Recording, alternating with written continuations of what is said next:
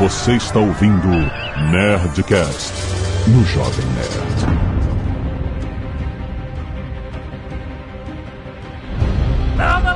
Nerds! Aqui é Alexandre Antônio do Jovem Nerd Feliz na Floresta. Aqui é o Felipe e a gente vai ver sobre o Robert do Capuz. Ele é Roberto do Capuz, né? Que Eduardo Spor e flecha é coisa de covarde. Que isso?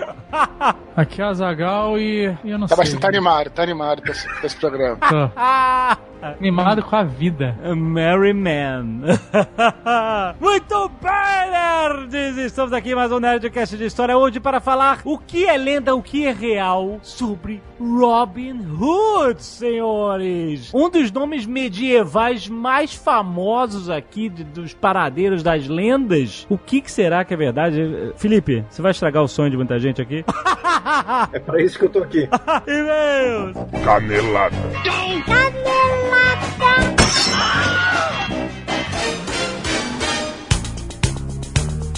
Muito bem, Azaghal, vamos para mais uma semana de vezes caneladas Anardicas! Vamos. Azaghal, hoje estamos falando de Robin Hood porque está estreando no cinema Robin Hood A Origem! Olha aí. O elenco forte, olha aí, Taron Egerton. Sabe quem é Taron Egerton? Eggsy. É o, é o Eggsy de Kingsman, exatamente. Ele é Ele o... também vai fazer o Elton John no Rocketman. Olha só, muito bom, cara, muito bom. Então, o Taron Egerton tá, é, essa estrela em ascensão no momento, agora está vivendo Robin Hood ao lado de Jamie Foxx, Azagal. Ó. Fazendo o papel do Little John, olha só. Tem também a Eve Hilson, Jamie Dornan, uma produção de Leonardo DiCaprio, Azagal. Olha, Olha aí. só. Ah, pois é, nem sempre tá atuando. O cara é produtor, rapaz. O fato é que esse é o Robin Hood repaginado de um jeito que você nunca viu. A lenda que você conhece, mas a história. Não, você não conhece essa história, cara. Ó, eu quero lembrar que eu falei do Jamie Dornan. Quem não sabe, quem tá ouvindo. Quem, já ouvi falar disso? Senhor Christian Grey de 50 tons de cinza. Olha Mas é isso, vá no cinema assistir, estreia dia 29 de novembro. Filme com aventura, com ação, para os que gostam um pouco de romance, afinal, Eve Hilson precisa escolher entre o Taggart Egerton e o Jamie Dornan, 50 tons de, de verde. é isso tudo em Robin Hood, a origem, dia 29 de novembro, no cinema. Hoje, Azaghal, também é dia de Nerdcast Empreendedor. Olha aí, Hum, última sexta-feira do mês e vamos falar sobre um tema polêmico aqui. Qual é? Empreendedorismo de palco. Ixi, olha aí a ferida. é isso mesmo. O mais importante, porque o, o seu Flávio Augusto, nós sabemos e ele sabe que também já foi chamado de empreendedor de palco. Já. Isso não é segredo, porque ele gosta de um palco. não gosta? Não gosta? É mentira falar que o, que o Flávio não gosta do palco? Gosta do palco. Não, não é mentira. não é mentira, exatamente. Mas, aí a gente vai separar o joio do trigo. O que, que é o empreendedor de palco? O que é empreendedor no palco? Olha Uma das coisas que a aí. gente vai falar aqui é justamente o que, que o cara tem pra mostrar de realizações. Cara tem alguma realização na vida ou não tem? O Flávio tem. Não é mentira também. Então o cara tem a base pra falar, entendeu? Tem que saber quando o cara é o cara lá do Pequena Miss Sunshine, que tinha lá aquela palestra de, de sobre sucesso e o cara não tinha sucesso na vida. É diferente do cara que, entendeu? Tem que entregar e tá te falando sobre empreendedorismo. Com a participação de Ícaro de Carvalho, que foi o cara que cunhou e popularizou o termo empreendedorismo de palco num artigo que ele escreveu no Medium alguns anos atrás, em 2016, intitulado Por que a indústria do empreendedorismo de palco irá destruir você, cara? Excelente, o comunicador escreveu esse artigo muito maneiro e a gente tá falando com ele, com o seu Flávio Augusto, sobre esse, cara, incrível. E Azagal, por falar em empreendedorismo e palco, eu ia falar sobre o Powerhouse 2019, Azagal. E por que, que não vai falar? Porque já acabaram os ingressos. Caraca, a gente vai, ó, vamos falar, vamos aproveitar, vamos falar para todo ano. Flávio Augusto faz o Powerhouse, cara, que é um encontro de 4 mil pessoas pra um lugar onde. A primeira edição nós fizemos palestra lá, tivemos um painel lá, teve um monte de grandes empreendedores do Brasil também fazendo um painel lá. E aí, no ano passado, aliás, nesse ano, o seu Flávio Augusto deu uma aula lá. A Zagal foi. Sim, ele e o Carlos Wieser. E- Exatamente, ele caso isso, falando sobre va- várias paradas práticas de empreendedorismo, não é qual é o seu sonho, essas coisas, não, não. Práticas, né? Zagal anotou várias paradas. Sim. E ano que vem, dia 5 de janeiro de 2019, Flávio Augusto irá dar uma mega aula prática. Mais uma vez, o cara que tem conteúdo pra mostrar, o cara que tem realização. E você não ficou ligado, cara. Você não ficou ligado, você. É isso, já acabou os ingressos. Sinto muito. Mas pra você ficar ligado, eu sugiro que você baixe o aplicativo do Geração de Valor. Olha aí. Aplicativo do GV com Flávio Augusto, cara, tem um monte de conteúdo exclusivo só pro aplicativo. De graça, tem live do Flávio Augusto. Cara, tem um monte de coisa. E tem anúncios como esse em antemão. Oportunidade de você comprar ingressos para o Powerhouse, por exemplo, que você perdeu. Mas ainda vale seguir Flávio Augusto no aplicativo do Geração de Valor. Procura aí nas stores, só procurar Geração de Valor. Flávio Augusto, você vai achar. Baixe agora! E não deixe de conhecer, é lógico, o meu sucesso.com, sua escola de insights em negócios, que traz o Nerdcast empreendedor pra você todo mês, Azagal. Uma semana grátis. E, ó, sete dias grátis pra você conhecer todo o conteúdo, estudos de caso de primeira qualidade, cara, documentários nível Hollywood pra você conhecer a história de grandes nomes do empreendedorismo do Brasil e do Vale do Silício também, cara. Vale a pena. Vá conhecer o meu sucesso.com e escuta o Nerdcast Empreendedor sobre empreendedores de palco pra você não cair numa roubada. certo? E se você não quiser ouvir os recados e e-mails do último Nerdcast, você pode pular diretamente para... 17 minutos e 46 flechadas. Azagal, quero agradecer aos verdes que doaram sangue essa semana e salvaram vidas, como a Fernanda Akiyama, Lenilton Souza, Felipe Cardoso, Flamínio Nunes, Lucas Souza Cantão, Diógenes Rigger, Alisson Wilson, Ronaldo Villatore, Igor Lima e Maicon Lira. Muito obrigado, seus nerds! Arte dos fãs. Temos Stan The Man Lee por Daniel Albert. Olha e também aí. temos outra do Stan Lee por Giovanna Gioia. Muito bom, homenagens ao nosso grande Stanley. Temos também duas artes de Tony Cromo, um jovem nerd, um azagal meio bizarros do futuro, Olha vilões isso, bizarros de desenho infantil. Muito bom. Você pode ver tudo isso no aplicativo do Jovem Nerd. Ou no site. no post também. Celso Bortolini Júnior, 27 anos, engenheiro de materiais e doutorando em engenharia mecânica de Lond, Austrália, Zagal. Do outro Aí lado sim. do mundo. Olá, Jovem Nerd Zagal. Primeiramente, gostaria de parabenizar pelo excelente programa e por mostrar que não importa o quão merda algumas comidas podem ser no Brasil, sempre tem algum lugar do mundo capaz de fazer uma pior sobre o último Nerdcast de comidas horríveis. Vocês falaram bastante de pizzas, porém não tocaram no ponto crucial da cheguaria, que é o abacaxi na pizza. Nossa. Meu Deus do céu. Aqui na Austrália, país detentor da terceira posição no ranking de IDH, é comum as pizzarias oferecerem a absurda opção de adicionar abacaxi à sua pizza de graça.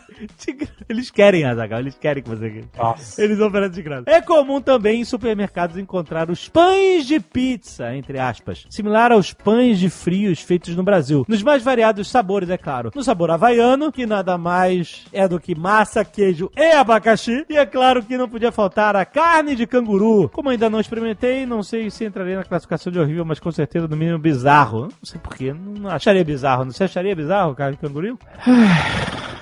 Depende, cara. Você comeria a carne de canguru? Ah, carne de canguru. Carne é carne, né? Carne é carne, então, essa que é a parada. Carne é carne. se for aquele canguru patola lá, aquele canguru que, que fica dando peitada no vidro.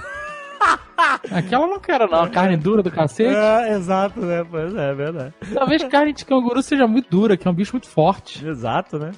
Tô fora. Quero um bicho gorduroso. Olha aí. Ieda Yumi, 26 anos, designer e fotógrafa. Olha aí. Jaú, São Paulo. Olá, gostaria de deixar aqui o relato resumido de uma vida repleta de alimentos duvidosos. Enquanto filha de uma japonesa com um alagoano. Olha aí, olha aí.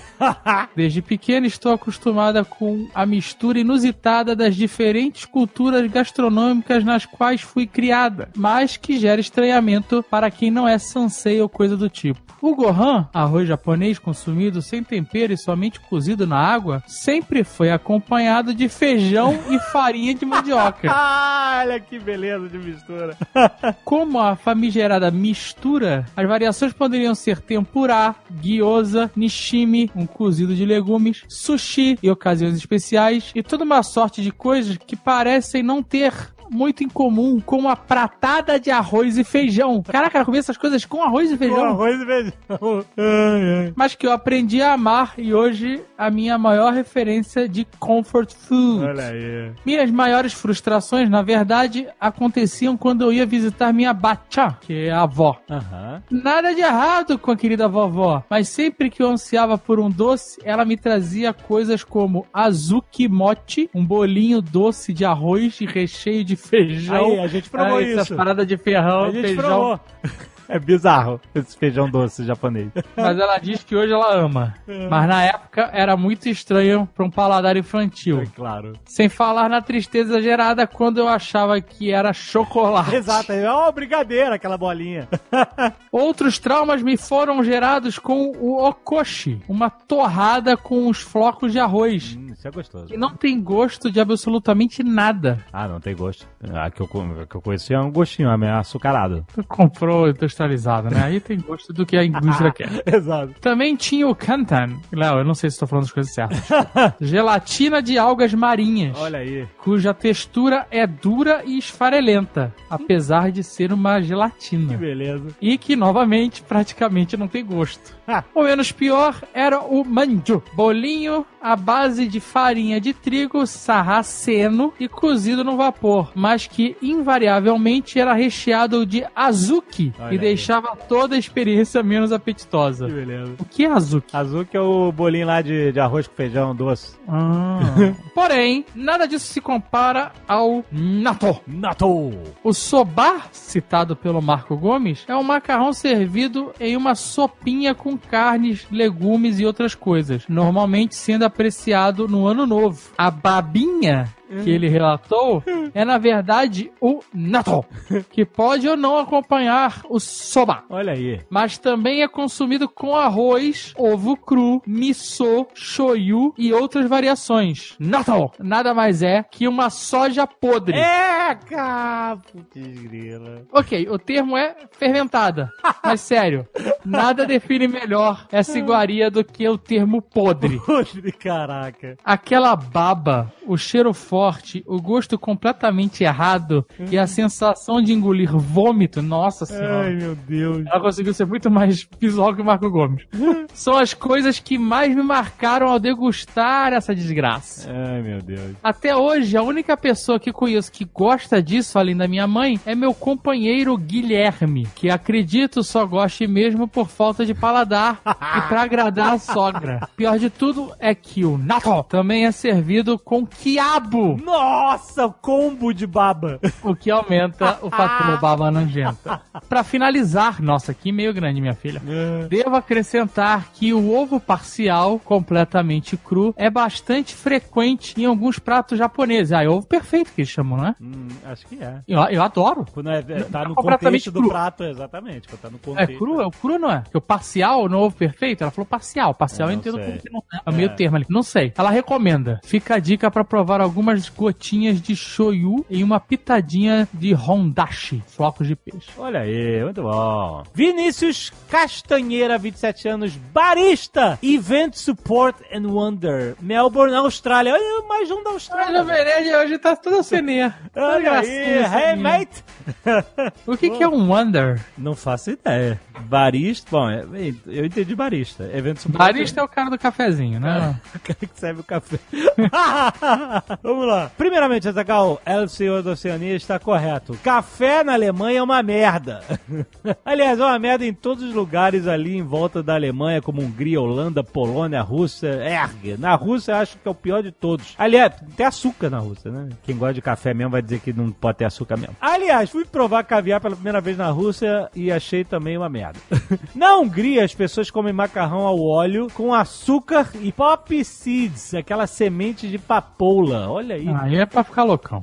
Eu fiquei tão apavorado vendo e não tive coragem de comer. Fiquei um tempo na Tailândia, onde fiz alguns trabalhos voluntários com indígenas. Lá eles comem caracóis, aranhas, grilos, vermes e etc. Que na realidade, como diz o Zagal, são como cigarro. No começo é uma merda e depois você acostuma. Ah, mas é isso aí. O Davi falou sobre durian, que era uma merda, porém discordo. Quando forem visitar ele em Singapura, podem comer com gosto. O sabor é bom, porém um pouco enjoativo se comer muito e o cheiro é forte mesmo. Proibido de levar em alguns lugares como transporte público e aviões. Caraca, maluco, olha, imagina. Parabéns a todos vocês pelo trabalho foda. Espero que um dia venham a Melbourne e passem minha coffee shop para, Hum. para o melhor café e breakfast de suas vidas. Tudo na minha conta. Café com Vegemite? Ai, putz grila. Vai ter que você gosta dessa merda. A gente não falou de Vegemite. É uma merda também. Comida australiana aí. Luiz Eduardo Xavier, 24 anos, estudante de matemática, Duque de Caxias, Olha Rio de aí. Janeiro. Conheço muito. Saudações aos leitores dos e-mails. É, porque nunca sabe agora, né? Exato, né? Gostaria de contar minha experiência pessoal com a pior fruta que deve existir no globo terrestre. E ela não é a jaca. Olha aí. Desde novo, sempre estive com peso acima da média e por conta disso, vira e mexe faço alguma dieta. Aquela dieta do gordo, sim. Aquela dieta do vira e mexe. Numa dessas vezes, um tio meu surge com o que seria o santo grau das frutas detox, o noni. Noni? Eu não conheço. A história já começa estranha quando este meu tio me alertou que eu deveria tomar o suco de fruta misturado com alguma outra, pois o noni teria um gosto muito forte. Negócio de gosto muito forte é- já, é, já é um aviso. Ignorei o fato e decidi seguir em frente e comprei uma bandeja dessas frutas. Pô, foi na bandeja, cara. E a desgraça começa logo em seguida. Ao abrir o pacote, a fruta apresenta um forte cheiro de chulé azedo. Empechou toda a cozinha por alguns dias. Caraca, cara. Como eu já tinha comprado aquela porcaria, que não foi nada barato, fiz o bendito suco pra dar uma última chance. Ah. É, na verdade era a primeira chance, né? Já que você não tinha tomado. Tô vendo aqui, ela parece um, tipo uma fruta do conde. Mesmo misturado com o suco de uva, o noni tem gosto de vômito. Ah, que nojo, cara. dando o efeito exato de que você está tomando um suco de vômito misturado com uva. Nossa, mãe. Nem preciso dizer que não demorou muito para que o suco realmente fizesse jus ao sabor ao voltar goela acima. Ah, não, cara. Putz, grila. Apesar de não ser nojento como balut, eu ficaria na dúvida se tivesse que escolher um dos dois. Não, não, Obrigado cara. pela atenção. Noni. Aí, Noni pode ir pro queimando a língua, hein? Que tal? Noni, durian e balut. Deus me livre, coitado do seu cara. Se prepara. Tivemos ideias nesse Nerdcast.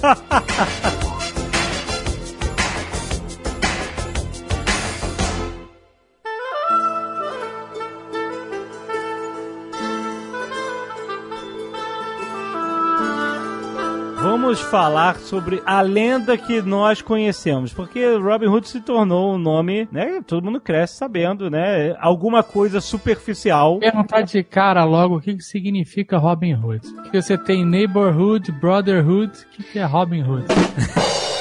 Então, mas esse Hood não é de capuz? Pode ser de capuz ou pode ser uma corruptela de wood, de floresta. Hum, Então me- pode ser o Robert do capuz, pode ser o Robert da floresta. Robin é uma espécie de diminutivo de Robert, mas Robin também pode ser um nome feminino. mas também Robin é nome de um pássaro. Sim, Você tá me dizendo que Robin pode significar Betinho da Floresta, é mais ou menos isso. Não, Betinho do Capuz, pô. do capuz. pode ser Betinho da Mata, Da mata. pode ser Passarinho da Floresta, pode ser Robin como nome de mulher. Então, mas aí, aí que a gente tem que entender o seguinte, da onde vem essa lenda e por que, que o cara era chamado assim, porque, né, os historiadores, ninguém nunca, olha só, só o spoiler, ninguém sabe, ninguém sabe, não existe consenso e ninguém consegue dizer, provavelmente esse cara foi, não, existe todo um monte de possibilidades, então por isso que é, o Robin Hood tem um status muito mais de lenda do que real. Sim, Exatamente. e, e- e tem uma outra coisa que é o seguinte: o termo Robin Hood, n- não como nome, mas como termo, uma época ficou assim sinônimo de um salteador nas estradas. Então, assim, é- é, sabe quando você confunde um nome próprio de uma marca como se fosse a mesma coisa que aquele objeto?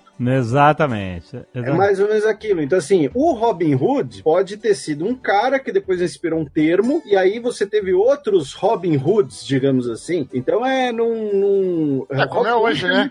Como é hoje, né? Como é hoje mesmo, né? O pessoal fala que quem rouba eh, dos ricos pra dar pros pobres é Robin Hood, né? É. Robin Hood de Quintino, Robin Hood de, sei lá, Virou. Assim, o- o- a primeira vez que o nome aparece, pelo que eu li, é, é num poema de é, chamado Pierce Plowman, que é mais ou menos de 1370. Ou seja, ele é mencionado, mencionado, não sei o que, é Robin Hood. Não tem Uhum, uma lenda, uhum. não é uma história sobre. É uma menção. Vamos lembrar que isso aí é a primeira menção de um poema, portanto, escrito, né? Um poema escrito, exato. Poema escrito, e na Idade Média a maior parte das pessoas não sabia ler, né? Então essas lendas provavelmente são. Hoje em, dia, hoje em dia não é muito diferente, hein?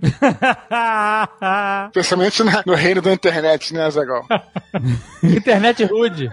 Exatamente. Não, então, vamos lembrar que essas lendas eram passadas anteriormente por meio dos nossos queridos mi- ministréis, né? É, os nossos bardos aí, medievais e tal, que eram justamente pessoas que acumulavam lá o cargo de contador de histórias, de jornalista também, mascaravam um pouco a verdade e tal, e caminhavam de, de reino em reino contando essas, essas histórias. O que eu acho interessante, na verdade, da lenda do Robin Hood e de outras, é que agora eu lembrei daquele nosso Nerdcast que a gente fez sobre Sherlock Holmes. E aí, porra, por que, que o Sherlock Holmes ganhou aquela projeção toda? Porque naquele momento específico, o famoso timing, né? Naquele momento, momento específico, a Inglaterra estava precisando de um super detetive. Lembra que a gente falou isso no nosso Nerdcast sobre Sherlock Holmes? É, Jack Estripador, a polícia não conseguia fazer nada, então o povo estava precisando daquelas lendas. O mesmo pode ser dito balada lá de Tristão e Isolda, né? Que é bem mais antiga, de 800 e 700 e pouco lá, e é um- uma história de amor entre duas pessoas que não podiam se amar porque a igreja impedia aquilo, né?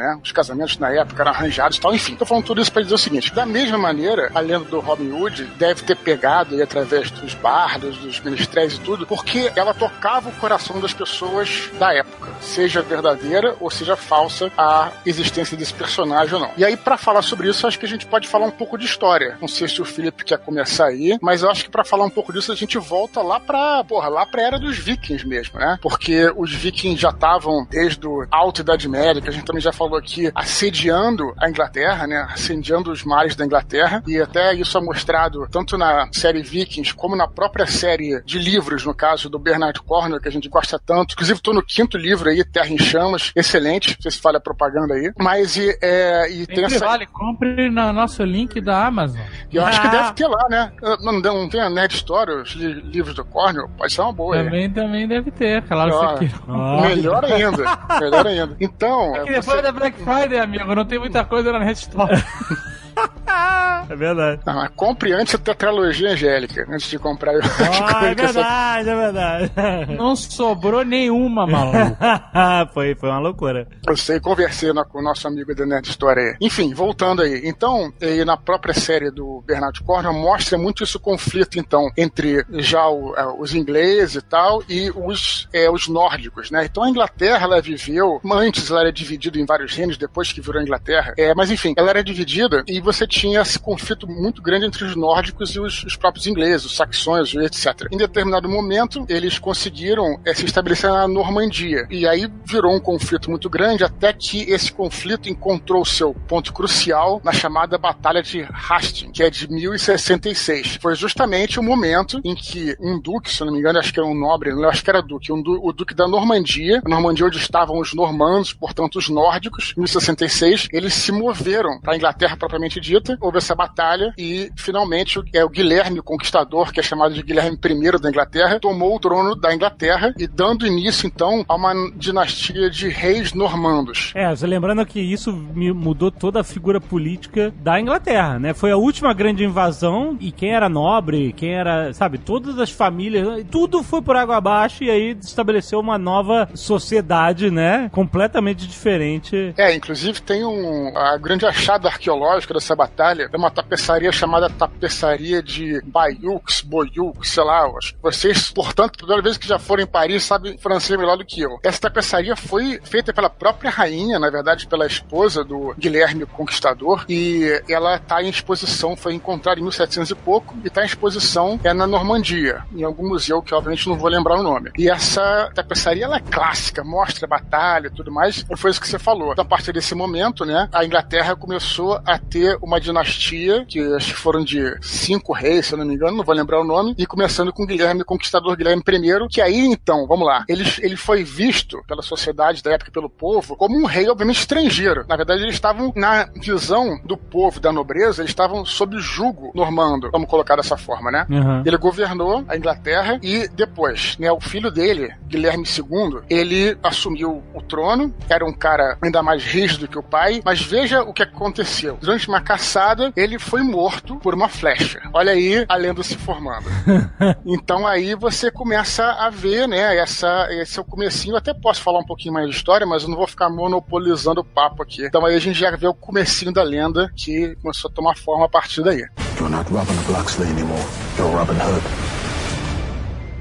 Quando ele começa a aparecer na, em, em, baladas escritas, né? É, a, a, próxima que tem é 1461, chamada Robin Hood e o Monge. E ela já conta um pouco da história do cara, já fala do Little John, já fala do xerife de Nottingham, já. E eles começam a colocar mais personagens em volta dessa lenda. E aí começam a aparecer cada vez mais histórias dele, cada vez, incluindo cada vez mais conceitos que a gente conhece, os homens felizes, né? De Sherwood, etc., os Merry Men e tal. E aí, ou seja, quando você começa a tentar rastrear, pô, mas da onde vem isso? Você tem que voltar pra. Você tem, ok, é, se tem um negócio escrito sobre esse cara, aconteceu antes, né? Então, se a primeira menção dele é 1370, depois, 90 anos depois, vai ter outra. Vamos, vamos jogar esse cara pra antes, justamente como, como vocês falaram aí, né? Ninguém sabia ler, escrever, e as lendas eram passadas, né, pela tradição oral, né? De boca, boca a boca. boca né? É, exatamente, em canções, histórias, etc e tal. Então, assim, você já se perde muita coisa coisa com o passar do tempo, porque as coisas eram narradas de forma poética, né? Quem conta o conto,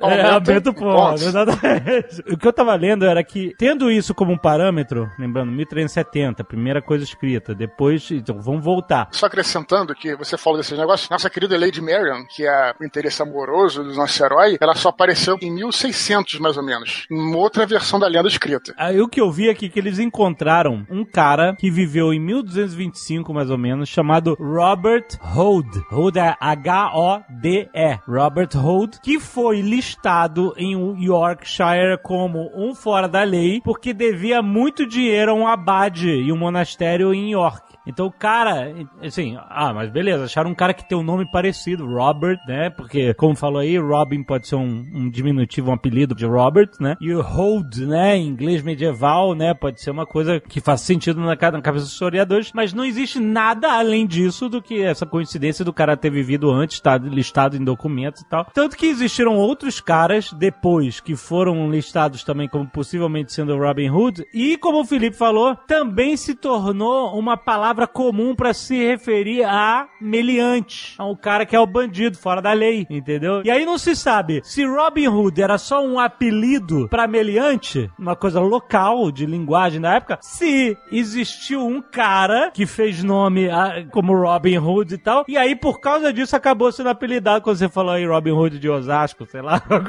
os caras que também eram fora da lei, parecidos, meio copycats, eles também teriam ganhado a alcunha que foi estabelecida por um cara anterior. Então ninguém sabe se é uma alcunha genérica ou se é uma alcunha que acabou se tornando genérica porque teve um cara mesmo famoso que, que colocou ela na- nas lendas. Só um comentário, uma vez eu vi um, um documentário, um comentário documentário é, sobre isso, e a- a- uma historiadora estava falando, estava tecendo uma, uma, uma tese lá, coisa assim, que a questão do outlaw, né, é, você falou milhante, bandido, mas não, não era exatamente isso, né, porque, segundo ela, você tem a lei, né, que é a lei, a lei que vigora nas cidades, a lei que vigora, no caso, imposta pelos conquistadores normandos, né, a lei, e aqueles que vivem fora da lei, que decidem ir para a floresta, decidem sair das cidades e decidem viver fora da lei. Então também tem essa interpretação, não necessariamente, claro, no caso aí até era, ele roubava tal, e dava essa história, mas também existe essa interpretação, como aquele que vive fora dos domínios, né, da lei normanda, né. Mas, ô Felipe, a, a lenda de Robin Hood está muito ligada também ao Ricardo Coração de Leão, né? A versão, digamos assim, do, do Ricardo Que ficou, Coração- né?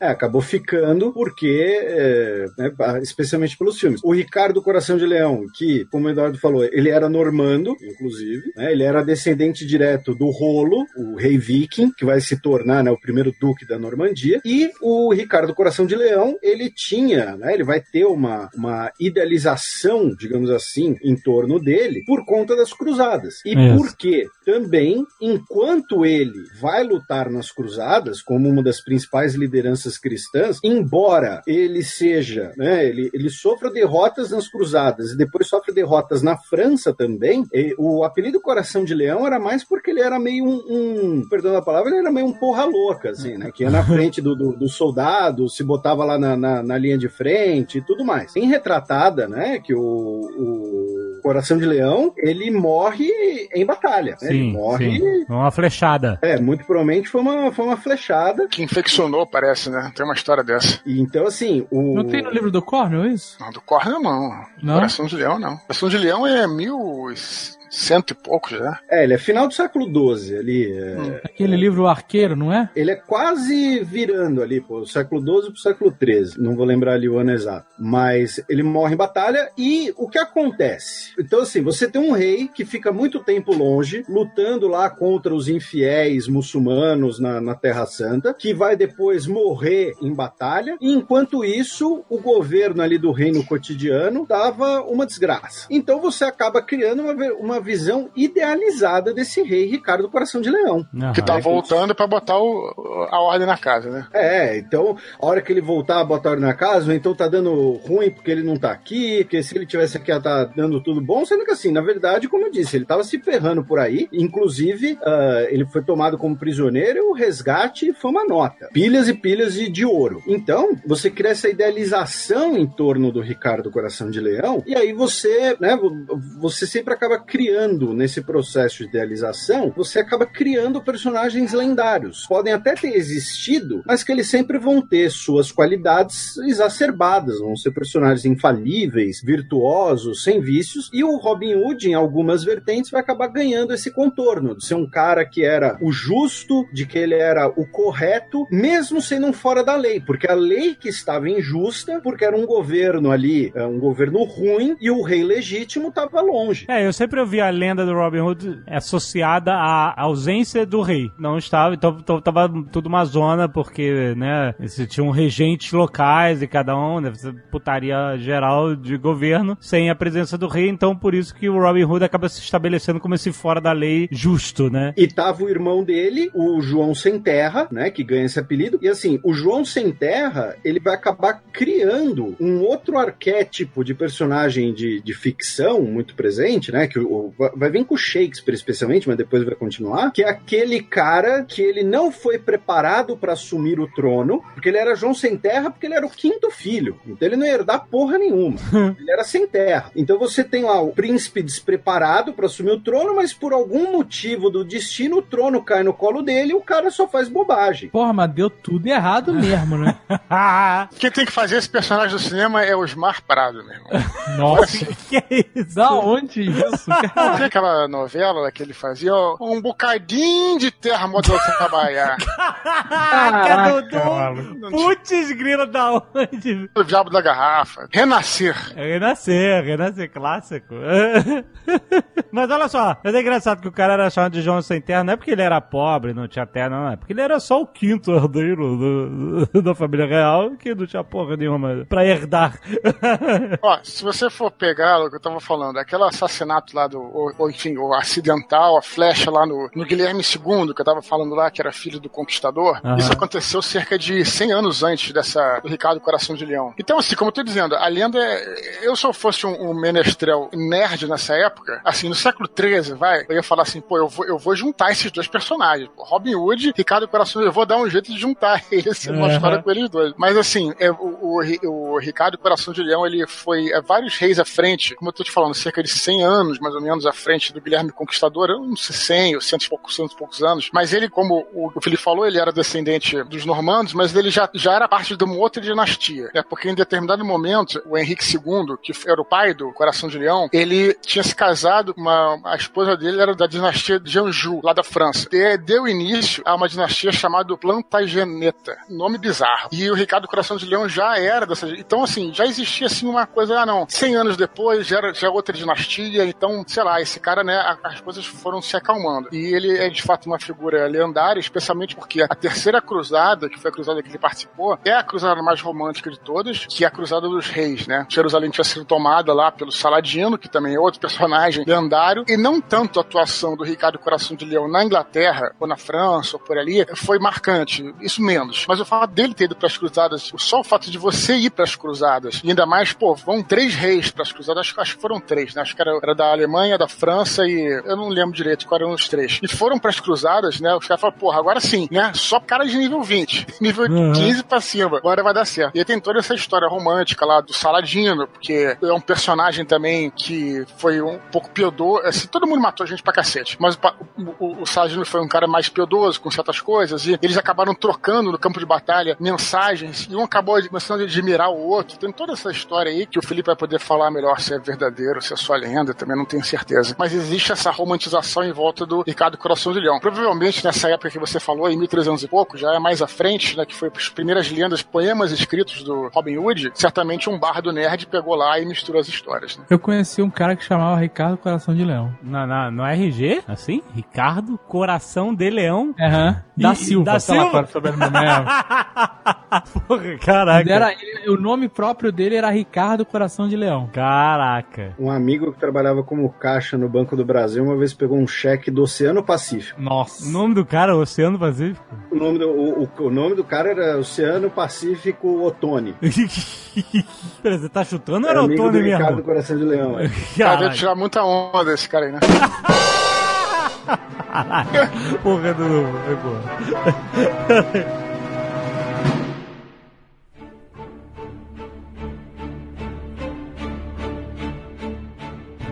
Quero falar do xerife de Nottingham, outro personagem emblemático, né? O antagonista do Robin Hood em todas as lendas, né? Hugh Grant. Não sei, depende do filme. Qual é o filme que o Rio Grande? O Rio Grande? Ah, Notting Hill. Puta que ah, agora eu entendi. Caraca, que filha da mãe. Notting Rio. Rio Grande. Nossa, cara, foi muito longe. e eu lembro também dessa história estar associada porque o xerife de Nottingham né, ele tinha poder na região porque justamente era um desses caras que mantinham as regências locais na, na ausência do rei. E aí o cara Exato. subia a cabeça aquele, aquele poder imenso que o cara tinha. É, realmente tinha o poder total, assim, né? E só respondia o rei, esses xerifes aí. Ô Felipe, você sabe qual era a característica desses xerifes que não eram duques? Ou o que, o que, que significava isso? O xerife, xerife é uma corruptela de Shire Reeve. Ah! E- e- Agora faz sentido. Agora sim. Por isso que é, É. bom estudar, estudar a etimologia das palavras, que tá tudo lá, né? É, então, Shire é como se fosse condado, né? Sim. Como se fosse ali um. Já aprendemos com os Nazgûl. E ali, o Reeve seria ali. Ele, ele era uma mistura de juiz com prefeito, com delegado. Ele tinha ali a autoridade local para tanto questões administrativas como questões uh, fiscais e questões punitivas da lei. Então, o, o xerife, ele nessa época, né, na, na, Inglaterra medieval, não hoje no, no, Texas, né, mas o Shire Reeve, ele era então um cara que juntava ali juiz com coletor de impostos com prefeito, digamos assim. Tá, era o cara que mandava na porra toda ali, localmente. É, era o cara que mandava no, no, no cotidiano, o cara que administrava no, no dia a dia. Sim. E o chefe, né, o, o xerife-chefe, digamos assim, era o Marshall, ah. né, que aí depois você tem o William Marshall, né, o Guilherme Marechal, e, e Marshall depois vira, né, uma patente e tudo mais. Que hoje seria o equivalente a delegado lá, não seria isso? Por aí, é. Cê, Por aí, né? né cê, no, nos Estados Unidos você tem os, os Marshalls, que é como se fossem os delegados da polícia isso, do é. FBI. E aí o, o xerife de Nottingham, pelo que eu pesquisei quando a gente fez uma nerdologia sobre o assunto, ele tinha uma questão, até pela posição geográfica, né, de Nottinghamshire, que era o cara que ele tinha autoridade sobre as florestas reais. E as florestas reais eram as florestas em que você tinha, não eram reais, né, no, no, no, no sentido de elogio, era no sentido de propriedade. Né? Eram as florestas do rei, em que para você caçar ali você tinha que ter uma autorização especial, para você, sei lá, para você fazer qualquer atividade ali, você teria que ter uma autorização específica. Então, eu já ouvi também essa história das florestas reais, de que a floresta famosa, né, o esconderijo da, do Robin Hood os Merry Men é Sherwood, né? Sherwood Forest. Uhum. E eu já li sobre isso é, no sentido que essas florestas reais eram um nome que, que, hoje a gente vê. Floresta é um nome bem claro pra gente, né? A gente pensa em árvores e é floresta. Né? A gente sabe disso. Mas que na época esse nome era atribuído não só a um conjunto de árvores que formavam um corpo eh, de vegetação que se chamava de floresta, mas em uma área muito maior, que, que como se fosse uma reserva, entendeu? Uhum. Então a reserva, essa Royal Forest, não quer dizer que é uma floresta. Ó, acabou as árvores, acabou a floresta. Não, não. É uma região bem maior que eles chamam de reserva, que aquilo pertence ao rei, para os reis caçarem, para os reis fazerem o que eles quiserem, e ninguém pode cortar uma árvore ou caçar qualquer bicho aí, como, como o Felipe falou, sem uma autorização. Ou seja, e, e como você, se você é um, um, plebeu, você não vai arranjar autorização, ou seja, você não pode fazer nada. Né?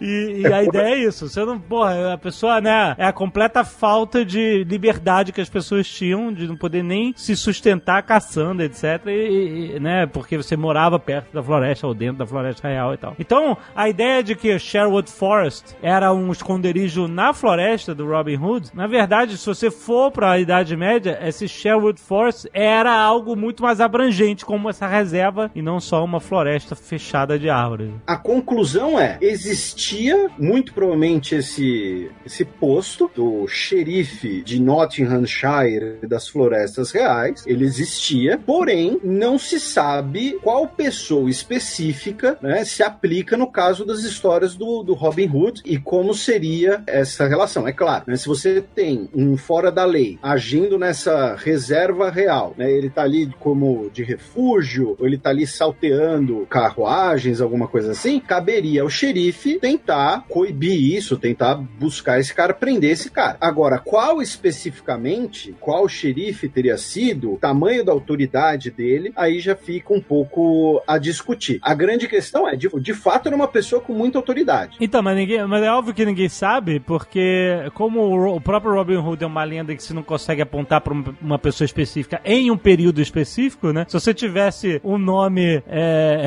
relacionado ao Robin Hood, você meio que ia achar o cara no tempo, né? Mas não tem, então ele, ele fica sendo genericamente o xerife de Nottingham, né? Então, assim, você tem essa figura, essa figura é uma figura que tinha, sim, autoridade, porque às vezes ela sempre acaba ficando um pouco mais caricata, né, e tal. Não necessariamente era um, era um alto nobre, alguma coisa assim, só que por, por conta da, da, daquilo que a gente conversou, né, sobre a ausência do rei e tudo mais, era também a pessoa que seria cobrada pelos problemas. É claro, exato. É, era o cara que, olha só, peraí, ô, ô xerife, tá sem comida por aqui, tá sem plantação, você que administra aqui, qual é? É, é, é com você o problema. Tá na reta, o dele tá na reta. É, É, e então assim, vo- você tinha uma figura também poderosa, mas que ao contrário do rei, por exemplo, não era intocável, né? Não era uma figura que ficaria ali inatingível, isolado. Aham. Então, vocês falaram aí do personagem, o xerife de Nottingham, né? Eu queria falar sobre outro personagem importante aí, tanto da lenda quanto da história, que é o arco longo, né, cara? Que foi uma arma devastadora e foi uma arma revolucionária e importante para Inglaterra em várias batalhas, que a gente já falou aí até alguns outros programas, mas o mais importante do arco longo é que ele era um esporte nacional, né? Então ele era praticado não só pelos nobres, né? Porque, claro, os nobres é o que você para fazer uma espada, ter uma espada é muito caro. Você precisa, né, de ter todo um treinamento e tudo mais, um, etc. O arco longo, né? O arco, mas especialmente o arco longo, na Inglaterra, durante a maior parte do seu período medieval, que a gente já falou aqui, mas acho que vale repetir, ele era um, um- um instrumento, todos é, não só tinham, como até em certos períodos eram obrigados a ter, inclusive camponeses, né? Principalmente camponeses e tal. Então, era uma arma poderosa que atravessava até cota de malha e tudo mais. Então, era o símbolo, um símbolo máximo, assim, de, uma, de um instrumento do povo que poderia ser usado e derrubar a nobreza. Então, acho que talvez, juntando aquela história lá que o, Guilherme II foi morto por uma flecha e com esse simbolismo do arco longo, eu acho que é um personagem interessante aí pra gente observar em relação ao Robin Hood. É, tipo assim, é óbvio que por isso que o Robin Hood é, passou na lenda como um arqueiro, né? Porque, é claro, se ele é um cara... Era que o inglês tinha trazido de, de mais of- sofisticado pra guerra e pro avanço militar, etc. É, mas o que estava ao alcance do povo, né? Isso que é o mais sim, importante. sim, né? entendi. Aham. E, e o arco porque- também foi levado pelos normandos. Olha aí. Ele não era anglo-saxão, digamos assim. É até uma ironia, né? Porque se os caras estavam querendo se rebelar contra o jogo normando, se bem que no caso do Ricardo Coração de Leão, se botar a lenda mais pra frente, nem tanto. Mas o arco em si era esse, tinha esse, esse simbolismo todo aí. Esse- você pode ver até em vários livros, a gente já falou aqui do Bernard Cornwell, tem Ken Follett também, nos livros dele fala sobre isso, né? Que competição de arco, a garota toda desde pequena, tava tirando e tal, até porque formaria arqueiros importantes pra batalha, né? Então, mas é justamente por causa disso não existe parte da lenda que diz que ele era um, um cara do exército e teve nas cruzadas e ele era um arqueiro exímio. A lenda mesmo, assim, mais solidificada que nos chega é justamente de um nobre, né, que ele foi até as cruzadas, lutou nas cruzadas, né, Ló- lógico, tudo isso é lenda, tudo isso é romantizado, tudo, e voltou, voltou pra Inglaterra, e quando ele volta pra Inglaterra, muita gente deve conhecer a lenda, mas algumas pessoas que não conhecem, acho que vale, vale falar, ele vê que o seu domínio lá, o seu feudo, o seu condado, foi usurpado, né, agora tá dominado lá, foi roubado, o xerife de Nottingham falar, entrou na propriedade dele, matou o pai dele e roubou tudo, e ele não tem mais nada, né, o que é até interessante, porque isso coloca até uma, uma, uma característica interessante aí do nosso, das cara, dentre as várias características do herói, né, que é o que a gente fala às vezes, o pessoal brinca, mas porque é um, um vagabundo no sentido de um vagabundo, né, um andarilho e tal, mas muitos heróis têm esse detalhe, que é a ascendência privilegiada, ou seja, alguma coisa nele, né, é especial, e aí por isso ele, ele é o, o sujeito que pode, né, assim como Luke era filho de Darth Vader, Aham. assim como o rei, o rei Arthur era filho lá do Pendragon, né, do Uther Pendragon, tem alguma coisa ali nele, é um cara normal, mas tem alguma coisa especial nele. Então a, a lenda é colocada dessa forma nele. Então ele era filho, o pai dele era um, né, ele foi pra escola, quando voltou, ele viu o sonho usurpado e ele começou a, ele vai pra floresta, onde ele encontra essa turma de salteadores que estão lá, já fugindo aí da opressão das cidades e tudo mais, e ele consegue dar um, um norte nisso, por justamente como você falou, Alexandre, ter o seu, era um bando de caóticos de salteadores e ele tinha a sua, vamos dizer assim, não só a sua habilidade militar, como a sua habilidade de carisma, de controlar, né? Que até no filme dos anos 90 tem uma frase muito foda, cara, que é, o cara fala assim, "Pô, como é que nós vamos combater esses caras, né? Com, pô, são um bando, somos apenas um bando de maltrapilhos. Com que armas nós vamos combater? Pô, com, com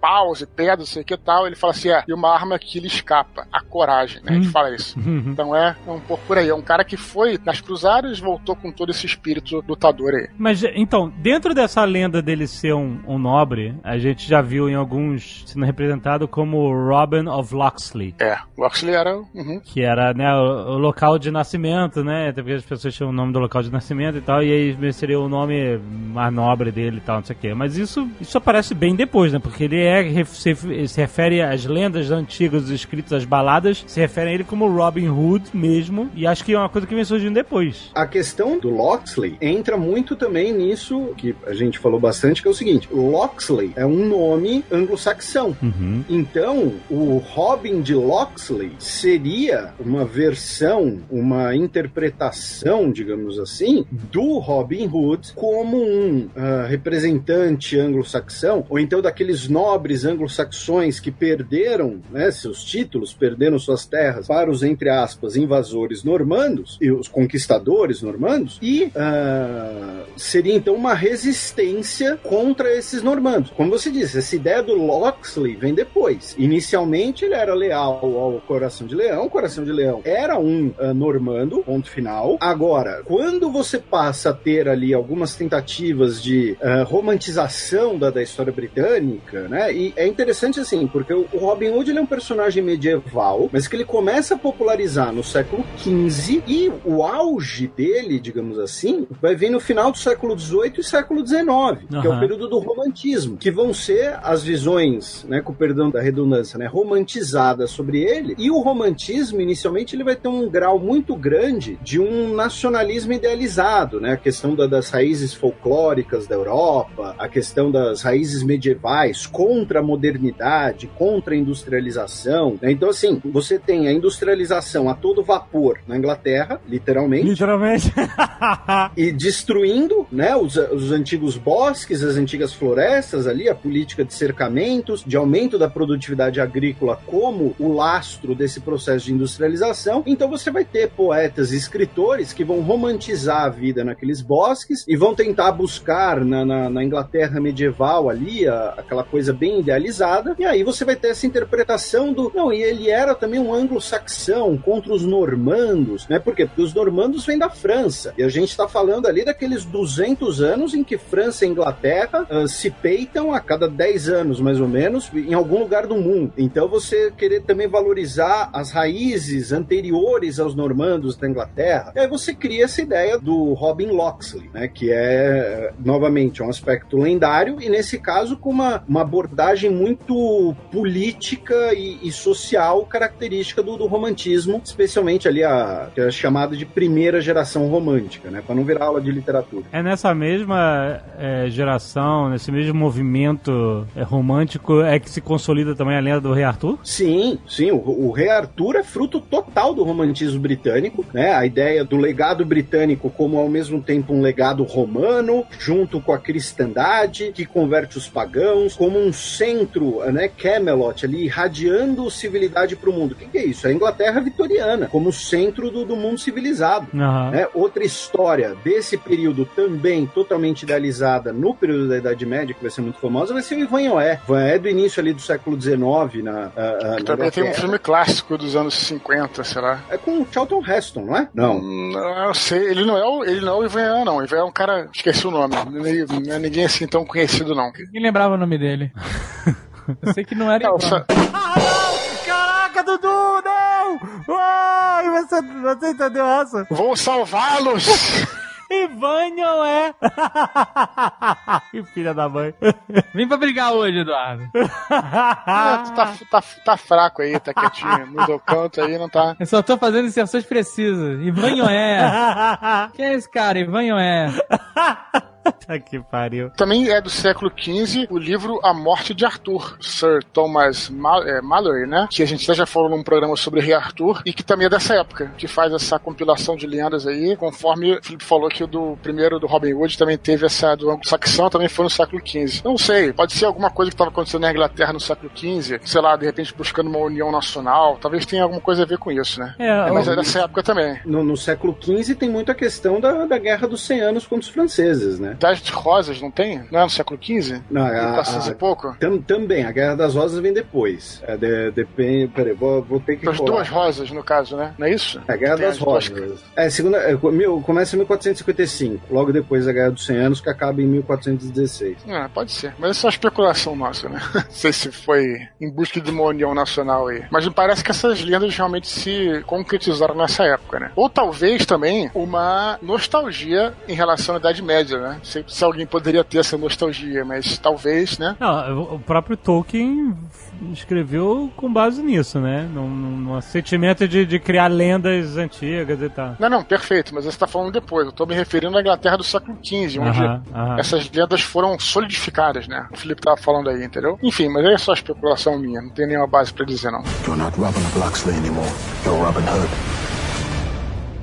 Agora, eu quero perguntar sobre essa origem nobre dele, te- teoricamente nobre, né, do Loxley e tal, e justamente dele ter sido consolidado mais ou menos na mesma época que o Rei Arthur, de forma bem avassaladora na Inglaterra, né? Só que o Rei Arthur, ele vem como uma figura de autoridade, sabe? Ele era um rei, ele, sabe, armaduras brilhantes, aquele negócio. Camelot, como o Felipe falou. E o Robin Hood, ele é um bandido, ele é um fora da lei. Mas, ah, o, o que torna ele nobre, segundo a lenda, era que justamente, apesar de ser um fora da lei, ele tinha esse senso de justiça onde ele, aí vem lá, o famoso mote do Robin Hood, roubava dos ricos para dar aos pobres.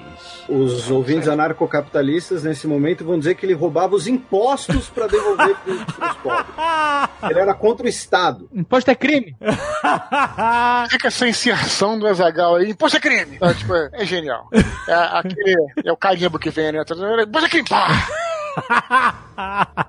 Essa visão é assim, o- tem uma coisa que é, as pessoas, assim, falando no, no geral, não só na Idade Média, né, mas no geral, mesmo hoje em dia, e, e o STF brasileiro é um grande exemplo disso, é que judiciário e justiça não necessariamente são a mesma coisa, muitas vezes são as coisas diferentes, inclusive. Aham. Lei e justiça são coisas diferentes. Então, ah, o, o Arthur ele era autoridade, né? Tinha lá a questão de, de ser um rei, de, de ser uma, uma figura ali ce- central, mas a questão do Robin Hood é uma questão muito da justiça no aspecto da autoridade moral. O rei Arthur ele podia ter a autoridade moral e a autoridade da coroa, a autoridade legal, digamos assim, Afinal, ele tirou a espada do lago, então ele tem autoridade.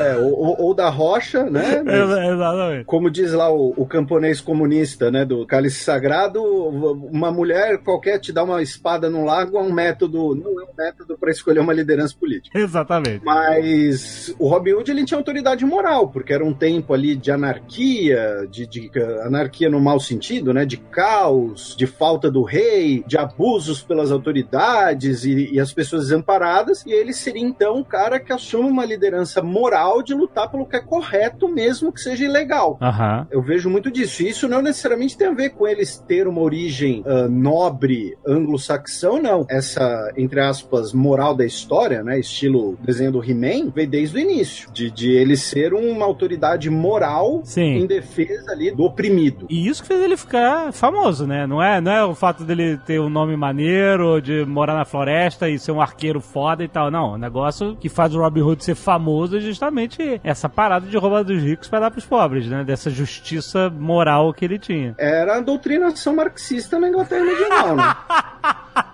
Mais ou menos, porque roubaram o, o- o condado dele, cara. Ele foi atrás do condado. É o contrário, na verdade.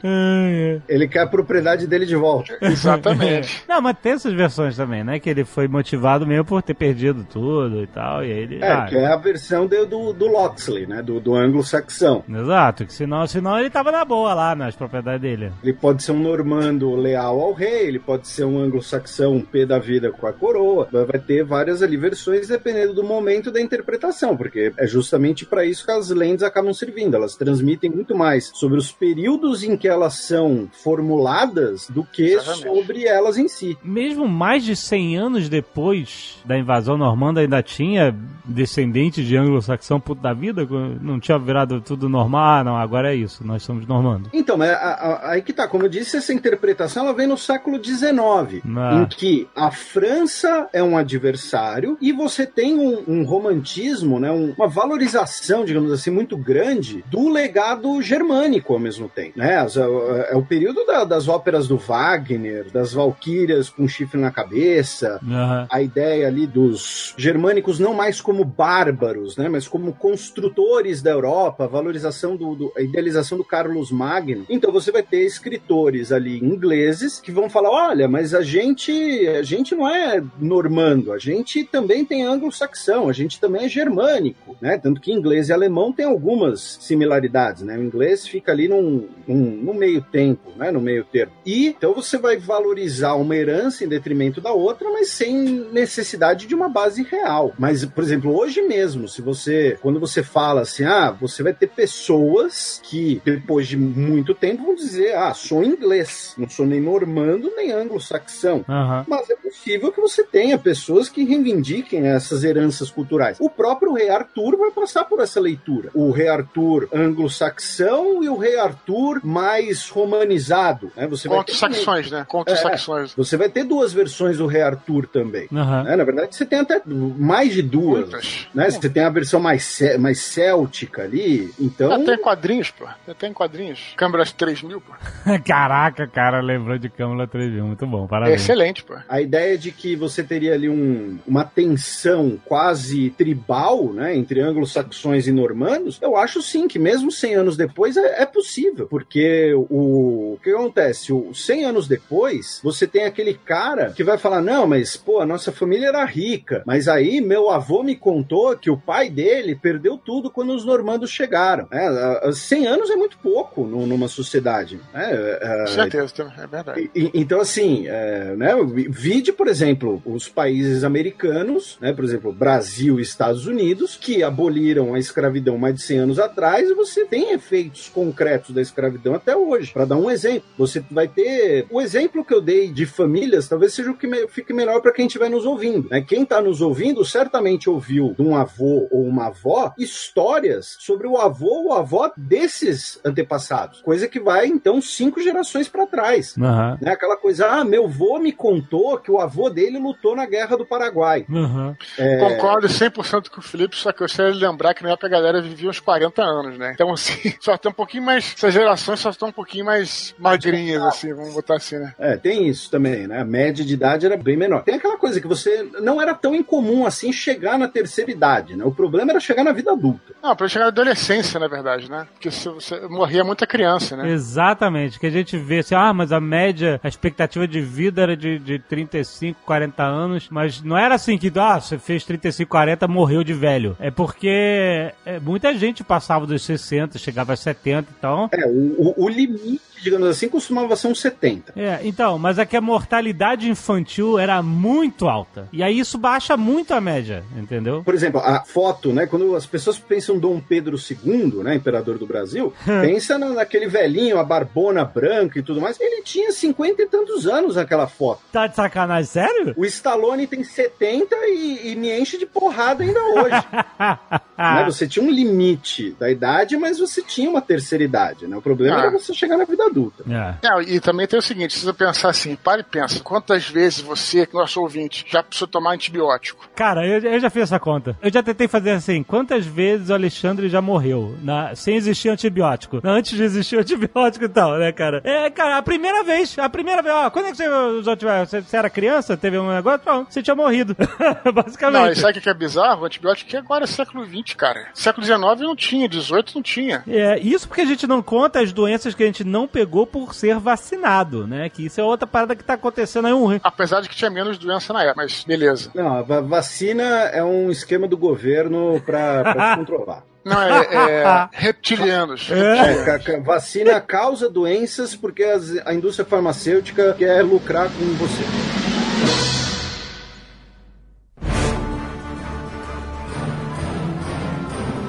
Eu queria perguntar sobre a- uma outra personagem importantíssima que é a Marion. Cara, até onde eu li, surgiu no século XVI.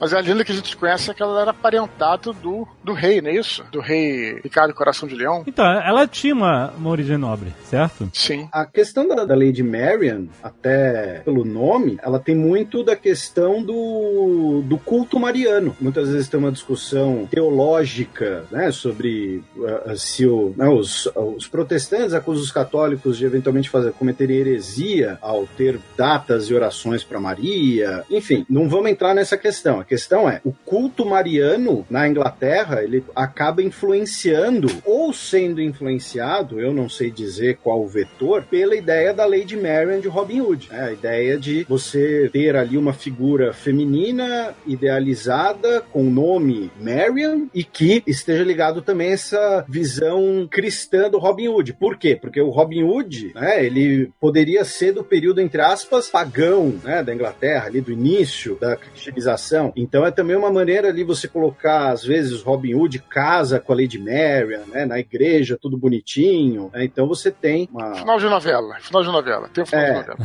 Então você tem uma valorização até de uma identidade religiosa, de uma idealização religiosa. Também outros personagens maneiros que estão sempre ao redor do Robin Hood são os Merry Men, né? É, que tem o Little John, tem o Frei Tuque lá, que é sempre mostrado como beberrão nos filmes e tal, né? Como é que é? Conta isso. O Frei Tuck, ele tem uma questão interessante. Sabe, sobre o Alexandre apareceu agora o Mário Júnior. Beberrão, conta isso aí com mais gente. Conta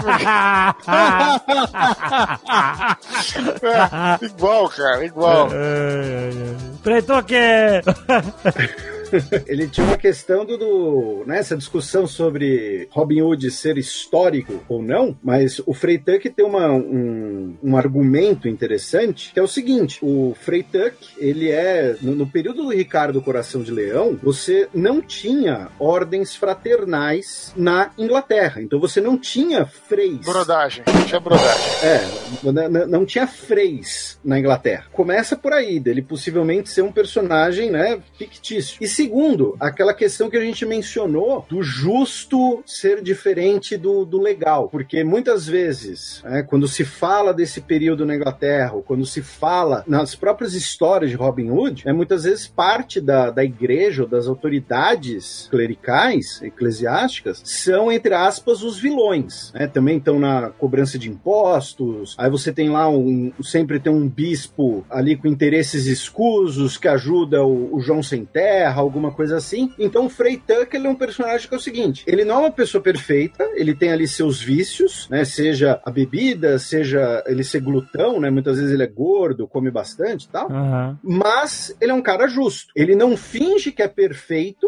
ao contrário dos outros caras da igreja, mas ele é justo. Então ele tem essa questão de ele ter os vícios aparentes dele, mas ao mesmo tempo ser um cara justo, ser um cara que defende os pobres, né, que ajuda, né, contra os impostos ou contra os ricos, enfim. Então você tem essa questão interessante e o argumento, né, sobre ser histórico ou não, que não tinha, né, ordens de frades na Inglaterra do, do Ricardo Coração de Leão. Mas sabe o que é a impressão que eu tenho, do, pelo menos dos filmes das histórias do Frei, cara? É assim, é como eu tô te falando, eu não entendo muito também dessa organização eclesiástica e tudo. Mas eu não, eu, eu- eu me, me parece, pela história, que os freis são, assim, é, uma ordem mais abaixo do grande, do alto clero. Me parece, pelo menos essa impressão, assim, um cara mais do povo. Justamente por isso, tem todos esses vícios aí de beber, tá mais próximo à galera e tal. Eu acho que é isso que, né, ao- afinal de contas, é um, é um religioso, mais um religioso do povo, não o, o grande clero lá, né? Essa era a visão que sempre passou dele, pelo menos. Né? Essa coisa de ser o padre da vila, né? Aquele cara que todo mundo vai pedir conselho. né? É, mas vai- eu, eu não sei, vai- eu eu não sei se as-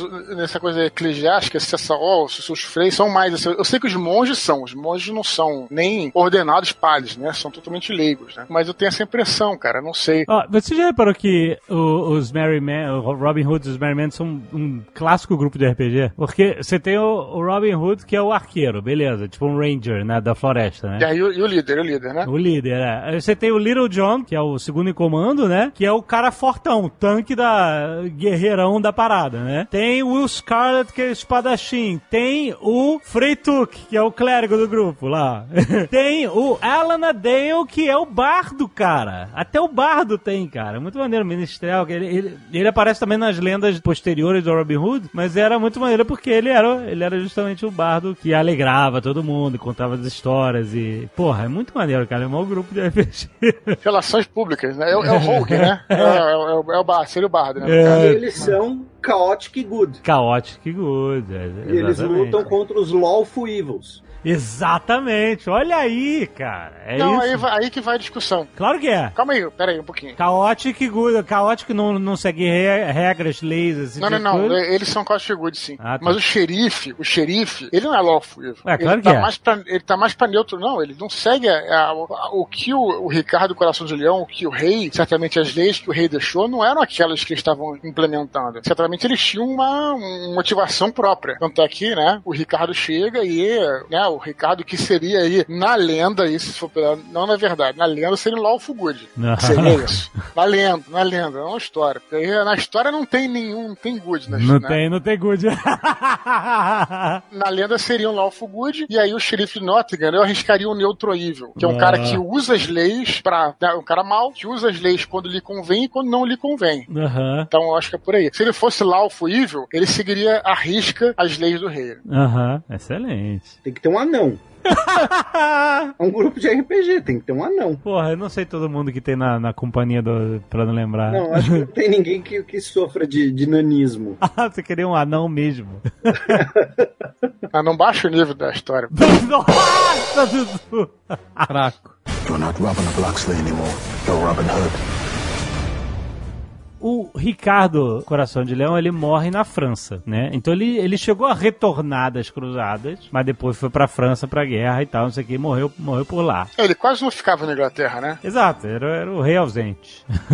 Mas o que acontece depois da morte dele, assim, né? Que a lenda pode acontecer durante, depois dele, etc. tal. O que acontece com a Inglaterra depois? Né? Vem o governo do João Sem Terra, né? Esse arquétipo do rei que não foi preparado para ser rei, então fica perdido quando chega no trono. Ele enfrenta a revolta dos barões e ele é forçado a assinar em 1215 a Magna Carta, né? Que é considerado por muita gente a primeira constituição do, do, do mundo ocidental, mas isso é um- uma visão um pouco anacrônica, né? Já que a Magna Carta ela não chega a ser exatamente uma constituição, ela não garantia direitos que a gente hoje chamaria de direitos humanos, né? Mas ele tem que assinar a Magna Carta, que é basicamente um documento que limita o poder do rei perante os barões. E é interessante porque a Magna Carta, ela vai fundamentar séculos depois, ah, 600 anos depois, não, 600 não, menos, 400 anos depois, sou de humanas, é, as revoltas que vão gerar guerra civil entre parlamento e rei, que vai levar ao fim da monarquia Stuart, à República de Cromwell, à deposição do Cromwell, à restituição dos Stuart e à deposição dos Stuart na Revolução Gloriosa de 1689, que aí sim vai ter a Bill of Rights, que é, de fato, aí sim, a primeira Constituição moderna. Então, assim, os caras vão falar, olha, o rei, lá em 1215, teve que assinar esse negócio aqui, concedendo parte da autoridade dele. É. Agora os reis de novo querem ter essa ideia de absolutismo francês, poder divino dos reis, teologia do Bossuet. Então, peraí, como é? Aí os nobres fazem a Petition of Rights, né? A petição de direitos, falando, olha, vocês têm que respeitar os direitos. O rei caga pra eles e aí eles derrubam o rei. Então, o que acontece depois do Ricardo do Coração de Leão é o João sem terra sofre uma revolta dos barões, é forçado a assinar né, a, a Magna Carta e depois dele que vai vir né, o Henrique III, que aí vai governar por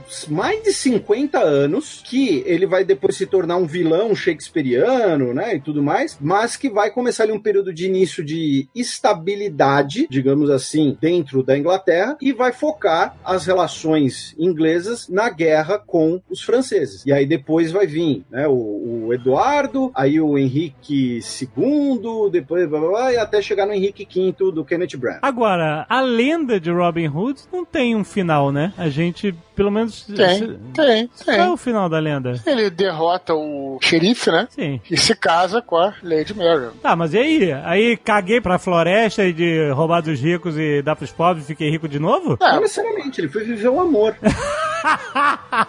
ah, é lenda mesmo. não, O, o homem, quando ama, não quer guerra com ninguém.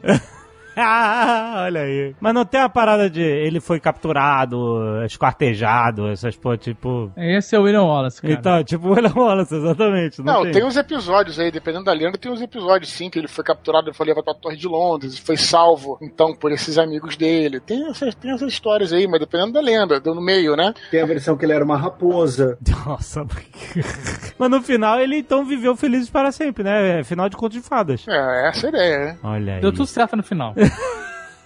Olha aí, cara. É uma Menos lenda. pro povo que ele parou de roubar dos ricos e dar pros pobres e os pobres ficaram sem nada. Não, o povo deixou de ser oprimido, né, cara? Pelo Não, não, né? não, não. não, deixou, não deixou, não. Entra aí a Revolução Industrial. Você, você queria um final deprê, tipo de Rogue One, assim, todo mundo morre. Exato. O, o Império explode todo mundo. Pronto, fim da história. Ai, meu Deus do céu. Uma coisa interessante, no- no- né, que eu mencionei até no, no Nerdologia, que tem um motivo do Robin Hood estar sempre de verde. Ah, olha, isso é verdade? Porque a floresta de, de Sherwood Real ah, fica ali perto fica a cidade de Lincoln, que era um importante centro têxtil desde a Idade Média. E lá você tinha uma, uma planta ali que permitia você tingir um tecido azul de amarelo e ele virava o Lincoln Green, o verde Lincoln. É tipo é uma cor, não sei se patenteada é o termo, mas é uma cor própria, né? Tá em catálogo Pantone e tudo mais. O Lincoln Green, que é, o, é esse verde meio amarelado eh, dos tecidos da região e que eram muito comuns, né? Aparentemente, às pessoas da região. Então, assim, não era apenas uma camuflagem na floresta, era porque a região de Lincoln era famosa pelos seus tecidos verdes. Olha aí, cara, Lincoln Green, a cor é, que é associada com Robin Hood. Shop local. Shop local. Olha aí, exatamente, cara. Ah, cara, eu acho que Cara, essa ele história. apoiava o produtor local, velho. Ah, Acho que essa história foi plantada depois. Nossa, Dudu!